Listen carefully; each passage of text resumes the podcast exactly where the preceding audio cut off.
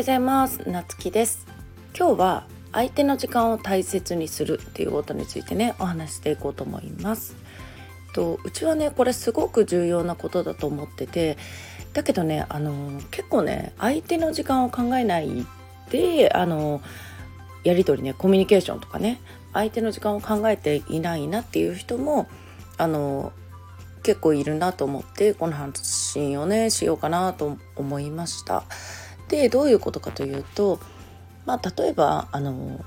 今だったらまあ主にメッセージのやり取り例えば LINE とかチャットとかでメッセージのやり取りをすることがすごく多いと思うんだけどなんかあの昔はさほら電話しかなかったからさ何かあったら電話かけるみたいなね。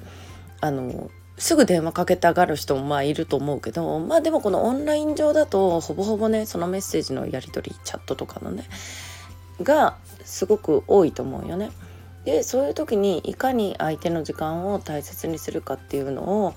あの気をつけた方がいいなと思っててそれは例えば、えーと、テキストでね、まあ、送ると思うんでほとんどの場合が。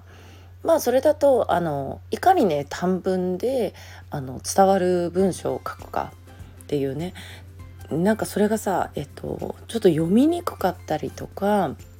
まあその「えこれどういう意味ですか?」ってあの聞かないといけないような書き方をするとすごくね相手の時間を奪うなっていうかんことをね感じてる。で、えっと、うちはねなるべくその即レスっていうのを心がけててやっぱりなんかあのメッセージ送ってねいつまでも返信返ってこなかったらうんなんか読んだんかなとか、え大丈夫かなとかちょっと気になると思うよね。で即レスを心がけてるんだけどまあその時にそのうんこの文章どういう意味なんだろうなとか考えんといけんかったりとかどういうどういう内容を聞いてきてるのかなとかその相手に脳を使わせる文章って、うん、あんまりよろしくないんじゃないかなって思ってて例えばそれがね対仕事相手だとするとまあちょっと面倒くさいななんて あの思われることもねまああるんじゃないかなっていうのをね